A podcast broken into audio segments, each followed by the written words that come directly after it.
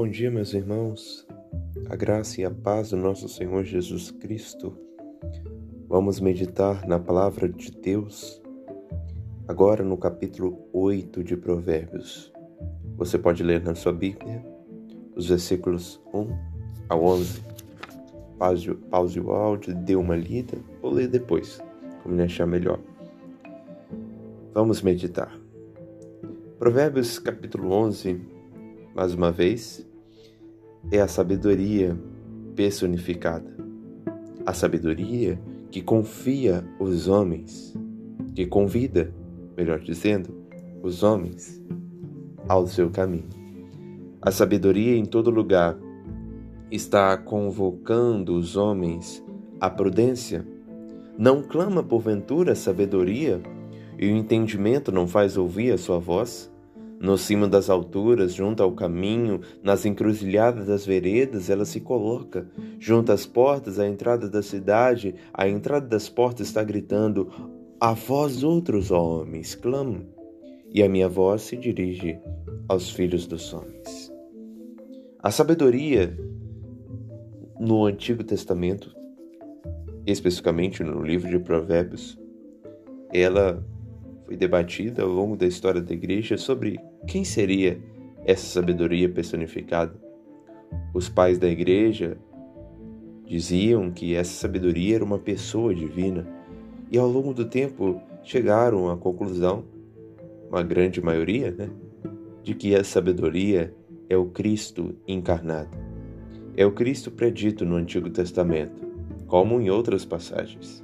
Então a sabedoria é Cristo encarnado chamando os homens à fonte de onde emana toda justiça e verdade. É a verdade que glorifica a Deus. É Cristo chamando-nos para Ele. Cristo nos convidando à sua graça, a segui-lo, a amá-lo, a ouvir dele e praticar a sua palavra. Depois dos versos 7 ao 8, a sabedoria vai confessar que da boca dela sairá a verdade. Ela proclamará a verdade porque ela abomina a impiedade. Todas as palavras da sabedoria são justas, são boas, e não há nelas coisa nenhuma torta. Parece com que Cristo testificou na terra. O caminho da sabedoria reflete a verdade de Deus.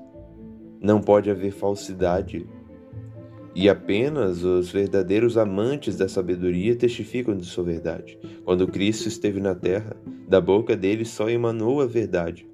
Ele falara aquilo que o Pai o incumbiu de falar. Ele falara, falara o caminho da justiça.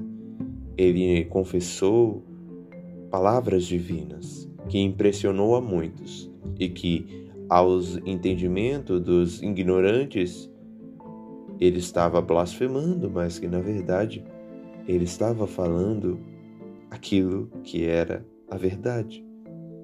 Cristo, nenhuma palavra de Cristo foi proclamada tortamente, equivocadamente. Tudo que ele falou estava correto, foi no momento correto. E assim como a sabedoria só tem palavras justas, Cristo também só proclama palavras justas. Terceiro lugar, Cristo é a fonte da riqueza insondável. A sabedoria vai dizer isso. Nos versos 10 a 11, ela vai dizer para nós aceitarmos o seu ensino e não a prata e o conhecimento antes do que o ouro escolhido, porque melhor é a sabedoria do que joias, e tudo o que se deseja nada se pode comparar a ela. Mais uma vez dizendo, Cristo é a fonte de toda riqueza insondável.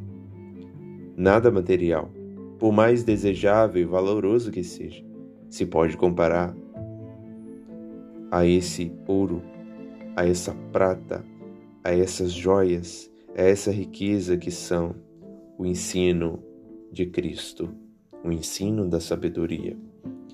Às vezes, nós trocamos um banquete espiritual por um pedaço de pão de paixão. Não podemos cometer tal equívoco, Precisamos ouvir esse convite ardente de Cristo ao nosso coração, aceitá-lo, segui-lo, porque é o caminho da justiça, é o caminho que glorifica a Deus, é o caminho que nós provamos de riquezas em que em nenhum lugar do mundo podemos encontrar.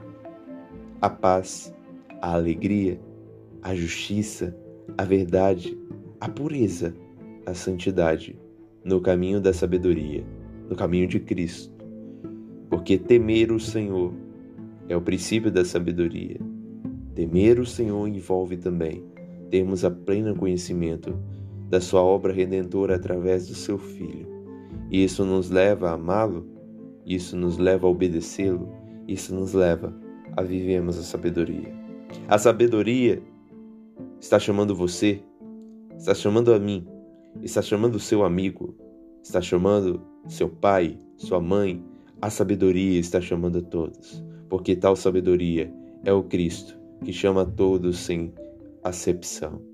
É o Cristo que convida, desde o pescador, como Pedro, desde a prostituta, como Maria Madalena, desde o religioso, como o apóstolo Paulo. É o Cristo que chama todos, e é o Cristo que quer que os homens o escutem e o seguem. Então, não venhamos desprezar tal clamor. Não coma, porventura, sabedoria, e o entendimento não faz ouvir a sua voz? Cristo nos chama através de sermões, pregações, através de testemunhos, através de louvores, através de vários meios. Cristo nos chama ao caminho da verdade. E claro, o principal meio pelo qual Cristo nos chama é pela pregação da palavra.